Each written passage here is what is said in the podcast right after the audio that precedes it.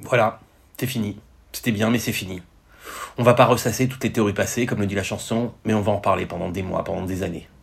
Hier, des millions de Français ont partagé un match de foot dans toute sa dramaturgie.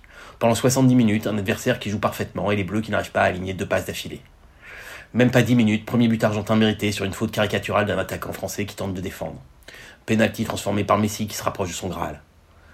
Second but argentin, magnifique, avec cette capacité à transpercer les lignes bleues et en une passe et à accélérer le jeu, ce dont les Français semblent incapables à ce moment-là.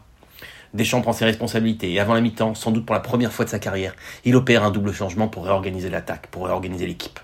Pendant 25 minutes, ça change rien. Ce n'est qu'à la 65e minute que les Français tirent pour la première fois du match. Et puis, et puis tout s'accélère. Faute inutile d'un défenseur argentin, pénalty rageur de Mbappé qui réduit l'escar. Et dans la minute qui suit, le génie français égalise sur une magnifique reprise de volée. Les dix dernières minutes de cette seconde période, ce sont les Argentins qui sont fébriles, qui tremblent et qui espèrent que la partie s'arrête.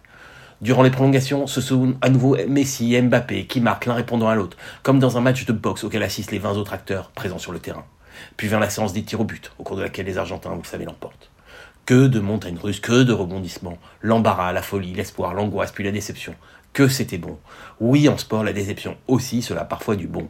Parce qu'on, lorsqu'on aime le sport, on veut de la vie, on veut des émotions. Six buts, alors que nombre de finales se termine par un petit but inscrit pendant le match, quel pied. Mbappé et Messi qui éclaboussent la partie de tout leur talent, quel plaisir.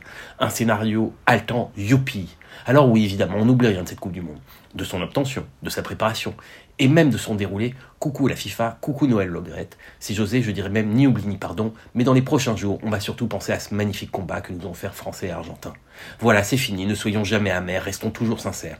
Nous n'avons pas eu ce que nous voulons, mais on en a bien profité, c'est même du spectacle sportif.